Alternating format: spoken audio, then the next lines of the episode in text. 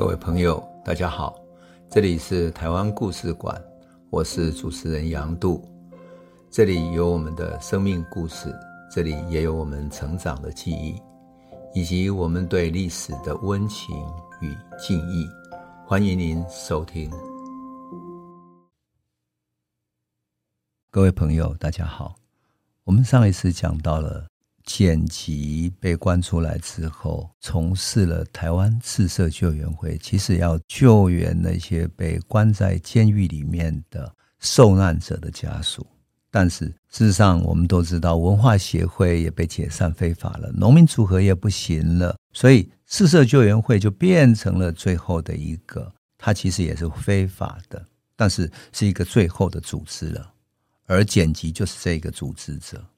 一个农民运动领袖，最后变成一个救援会的最后组织者。但是简吉当然不甘心，只是救援受难者的家人，他希望能够带动这些家人，带动他的同志继续起来行动，他要继续号召农民起来反抗。所以他决定要继续什么呢？继续执行他原来的构想，就是要有机关刊物，机关刊物要印刷一些宣传品，才能够号召更多农民来加入。当然。他也要一边筹募资金，才能够筹募到一点点的印刷的经费。所以，简辑一边在各地找资源，然后他也找助手。他最后找到了他的助手，叫陈神助，神来帮助他的神神助到竹起。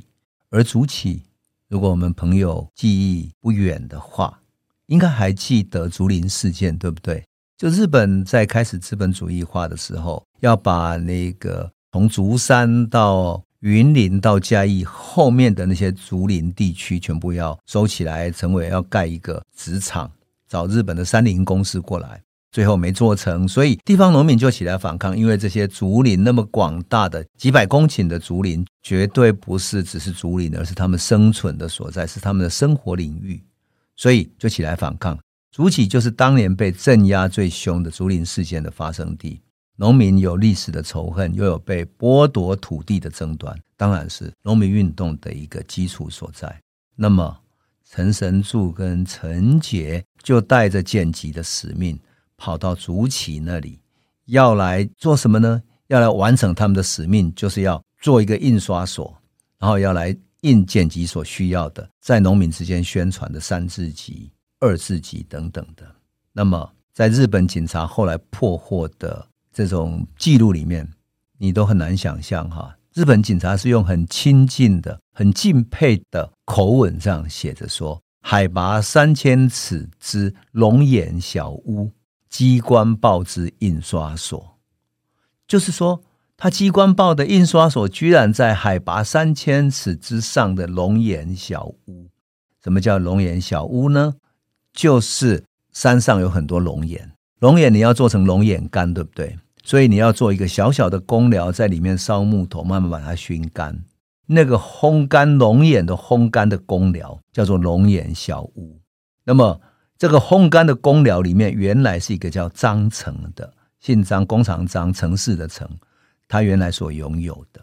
那么陈神助跟陈杰这些人就在这里整理什么？整理剪辑给他的原稿。然后陈神助又带来一点点募集的钱，到指定地点。去哪里？去誊写钢板，钢板誊写完之后，把买来的纸张啦、蜡纸等等，在山上印刷，用手这样印。印完之后，在山上印刷完之后，再送出去。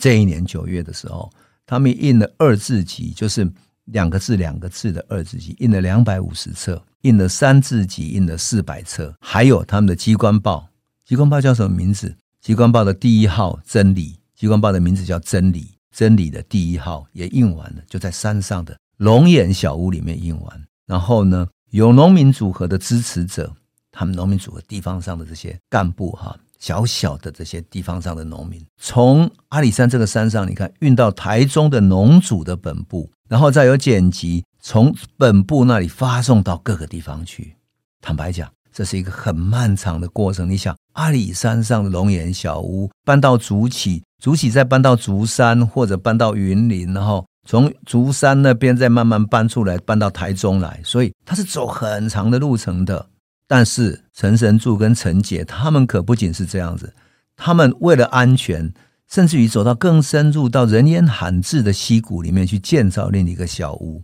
而且把誊写的工具通通搬过来了，开始印制什么？印制《真理》第二册，而且印了一个什么救援运动号，就是专门救援那些受难者的运动的专号，特别的一个刊物啊。那么在翻山越岭，什么从竹崎的小梅庄运过公寮，运过各地的山路，然后慢慢运到台中市的农组本部啊，再送出去。这过程本来都是在山间嘛，所以算是相当隐秘的。所以日本警察当局就不断不断追查，找不出印刷品的来源。可是坦白讲，这个过程真的太长了，整个过程从农民之间这样穿梭太长了，所以过程中就在这个问题发生在这个过程中。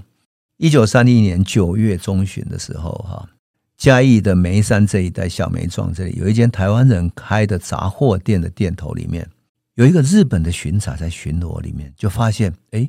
有赤色救援会的机关杂志三字集。那么十一月中旬的时候，在台中州竹山郡发现同类的宣传刊物，哎，还在分发。然后呢，还有一些印刷品藏匿在哪里？在附近的一个汽油桶里面，上面用东西盖住，藏在汽油桶里面。警察就知道说这个事情并不单纯，一定有人在地下这样在传播，所以他就派人想要从地下慢慢去组织、去掌握这些到底怎么一回事。到了十二月四号的时候，台南州高等课的特高哈，终于在一个警部，一个叫中村警部的指挥底下。由嘉义的竹崎那里派了数十个人，对嘉义附近的竹崎的樟脑寮、瓦厝埔等等的部落一举搜索，然后逮捕了十几个人。他本来只是搜索的第一个手段嘛，哈，想要找线索而已。可是又让警方查到一些搜索的这些线索之后，立刻做更全面的布置。所以台南州的警部呢，就从台中、高雄两个地方布下了第二阵。刚刚讲的是第一阵的，第二阵的开始搜索网就开始扩大了，就这样子，他们历时了两年，经历了两年哦，从昭和六年一直到昭和八年，他整个搜查的地点遍及台中、高雄、台南、嘉义等等，动员几百个警力，然后警界还要互通声息，不断逮捕，不断去拘捕，甚至于稍微一点涉嫌就拘捕了，这样总共逮捕了三百多个人，三百到几十个人这样，然后呢？一场搜捕下来，让警方都大吃一惊。他们从来没有想到，有这么一个赤色救援会的组织，它的能力如此之绵密，而且抵抗力是这么的顽强，这么到山上去。所以，日本的这些警方的报告里面，他写的非常的震撼，是说这一次拘捕的人大部分是贫农，连初等教育都无力接受的人居多，也就是没有上过日本公学校的，理论水准低。只是盲从领导者，可是这些人哈，为了什么？为了提升自己的生活而被领导者的巧言所蛊惑，好像他们是被蛊惑的，但事实上当然不是啊。可是日本终于不得不承认，他们是作为领导者的先锋，在基层里面活动的。事实上，陈杰跟陈神住在山中秘密行动，哈。有这么多的农民，就是第一层的农民在掩护他们，这才是让日本警方觉得最害怕的地方。那么，在破获那个的整个过程里面，后来日本警方出了一份报纸，叫《台南新报》，就是把它作为一个特刊来报道这个事情哈。那么，我的朋友曾经去找到这一份特刊哈，特别把它翻译出来，我觉得特别有意思哈。找到的过程是什么呢？在昭和六年十一月中旬的时候。他们探知有一个林水福这个人持有一些共产党的宣传的文件、刊物等等的，于是就开始去查他。后来呢，日本的一个警部叫佐佐木的哈，就指挥了几个特务，啊骑着自行车，然后到达了一个叫做过溪警官派出所，然后由派出所沿着清水溪走了两公里之后，开始在杂木林里面遍地搜索。到晚上的时候。他们在野生的棕榈树密布的岩窟里面发现什么？发现装入汽油桶及麻袋里的钢板油印浮动文件八百份。此外，还获悉了浮动文件是谁呢？是陈神助、黄树根等等的他们所撰写的，他们所拥有的。就这样开始查起，就这样子呢，一路查上去，查上去，一直往上查之后呢，终于在各个地方开始进行彻查，然后在竹崎那里找了各地的樟脑寮。我要特别解释一下樟脑寮，就是因为烧樟脑的时候，他要做一个寮子，然后里面用水蒸气把那个樟脑的木头蒸过之后，然后就像我们嗯煮咖啡的时候有没有意大利式的咖啡，用蒸汽冲过咖啡豆之后，把咖啡豆里面的那个咖啡因给过滤出来，然后把它的香味给过滤出来。那事实上樟脑疗的樟脑的萃取的方式也是这样，用蒸汽经过樟脑这个木头，然后把它的油脂把它的成分给萃取出来，所以有樟脑疗。山上有许多樟脑疗，因为他们在那里烧水蒸气，然后萃取这个樟脑的液体，这样子。他们就在樟脑疗里面慢慢的发现这些事情。可是当警察慢慢在搜索的时候，包围张老寮的时候，想不到陈神助啦、张成这些人闻风逃逸了。然后就经过各种暗中打听之后，原来呢，当时正好有苦力公投哈。在这个附近，所以他马上把讯息传过来，就这样子，日本没有能够抓到他们。那么后来到了十一月下旬的时候，哈，他们继续去当地查，他们怎么查呢？我看日本这个记录里面非常有意思。他说，他们上午八时四十分搭乘阿里山火车，在阿里山站下车，已经是下午二时许。阿里山山域重叠之地，南北九里，东西四里。范围甚广，在东北有三线，西有一线运材铁路延长工程在进行。结果苦力工头在那里指挥，想要知道他所在地也费了很大的功夫，最后终于知道他们一行人在石桥的工程承揽到第三区，那趁着夜间苦力寮就寝的时候，侦查苦力寮的情况以后，派了搜查的人员十一个人哦，还有另外八个支援者，向阿里山监视区的。集其警部那边请求支援等等，然后到了这一天晚上九点多，才一起赴到苦力寮，开始去继续追查。你就说哈，日本在警察追查这件事情是多么艰难，在阿里山的山上，在夜间这样子，在苦力寮、在樟脑寮那边继续追查，可是已经找不到陈神助啊、陈杰这些人的踪影了。原来他们跑到另外一个一个地方去了。后来他们继续在那边山上追查，追查了很久之后，找什么呢？找各地烧炭的人，有一些烧炭的寮，也就是阿里山的山上有很多神木嘛，很多木头，所以有一些炭，他们也在那里烧炭。他要找到一些烧炭的料，一直查到十二月的时候，你想查了好几天了哈，到十二月二号下午晚上九点多，才得到阿里山派出所什么驻集齐警部等等警察的支援。然后各自变装之后，向目的地出发。记录里面说，由于山路细窄陡峭，暗夜中无法使用灯火，加上那时候已经十二月了嘛，哈，结霜甚厚，造成路滑，险象环生，导致进程缓慢。山路愈走愈陡，有时只有原木一根为桥，或长百二十尺之吊索桥挂在深谷之上。而其倾斜约四十五度，经过如此的山道，前进约三十丁，就是很短的距离而已。终于到达炭窑的一丁前方，乃各自换为轻装，伏普前进到十米处进行侦查，确认窑前有裹被就寝的二人，一拥而上袭击之，不料二人并未安然入睡，起身逃跑。这时候，佐佐木警部抓住了一个那个人，叫黄树根，其实就是陈杰啊。经过短暂格斗之后，逮捕他。另外呢，官员特务经过周详的详查，终于探知整个事件的端绪。就这样，我特别要念这一段是为什么？我要念日本警察，即使是要上山去搜捕他们，都要经过这么艰难的路程，那更何况在山上引三自级、二自级的这些赤色救援会的。农民组合的干部是多么不容易呀！所以日本警察特别把他描述的这么详细，就为了讲述他们多么厉害。可惜的就是在这个整个过程之中，哈，事实上陈杰也被逮捕了，然后其他人也都被逮捕了，因此赤色救援会就这样被破获了。非常的可惜的是说，事实上这整个过程，陈杰也好，陈神助也好，后来哈被逮捕之后。真的就是被他们寻求致死哈！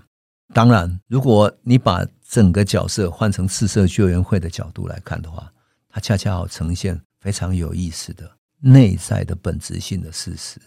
要怎么讲呢？就是说，从农民组合的基层干部所建立起来的赤色救援会，它有很好的群众基础。这个群众基础是这些群众不一定都是识字的知识分子，而是真正的农民群众，带着这些知识分子到山上的龙眼小公寮里面去刻钢板，而且很好的掩护他们。你就可以知道这些群众是多么用心在帮助他们，帮助他们掩护身份，帮助他们传递文件，帮助他们逃亡。所以这整个那么长的联系的线路才能够做起来。这是第一个，第二个。整个活动是在阿里山的山区，哎，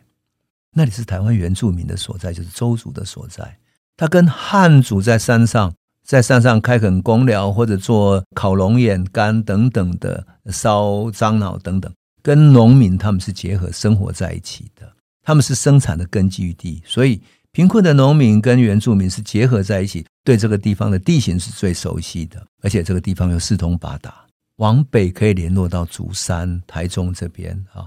往南可以连接到高雄、台南，所以随便一个山洞公寮，只要有农民掩护，其实是非常厉害的，很常容易隐藏逃亡的。这样的农民跟农运干部结合起来，用原住民的话来讲，就是说你会在山地生存的人，只要一包盐就可以生存的很久了。可是多么不容易！赤色救援会就这样组织起来。可惜，当然，日本统治了所有的地方，他把整个山区，乃至于把从台中到台北，乃至于到嘉义等等等等每一个地方都监视起来，然后全面彻查的时候，其实就很艰难，要活动就很难。所以，当他们一查到赤色救援会的这些文件之后，立刻进行全面的逮捕。当然，不止陈神助、陈杰，乃至于简吉也都被逮捕了。整个台湾的。反抗运动其实就是赤色救援会是最后一波了。可是这最后一波像传奇一样的哈，在阿里山上的就龙眼小屋里面印刷赤色救援会最重要的宣传刊物三字集、二字集，乃至于真理第一号刊物，多么不容易啊！这就是台湾农民运动的精神，也是台湾社会运动真正精神的所在。特别让人感动。我每次想到在高山上的龙眼小屋，知识分子在点着蜡烛的小灯下，然后刻钢板，希望继续延续反抗的香火，那是多么动人的一个场景呢？好，那我们今天就先讲到这里，下一集我们再来诉说台湾的生命故事。这里是台湾故事馆 Podcast。我们每周一、周五会固定更新新的台湾故事，请随时关注台湾故事馆粉丝页，按赞并分享。最后，我们工商放送一下：若你对本节目有兴趣，可以购买纸本的《有温度的台湾史》，更方便您阅读。本节目由中华文化永续发展基金会制作，连震东文教基金会赞助。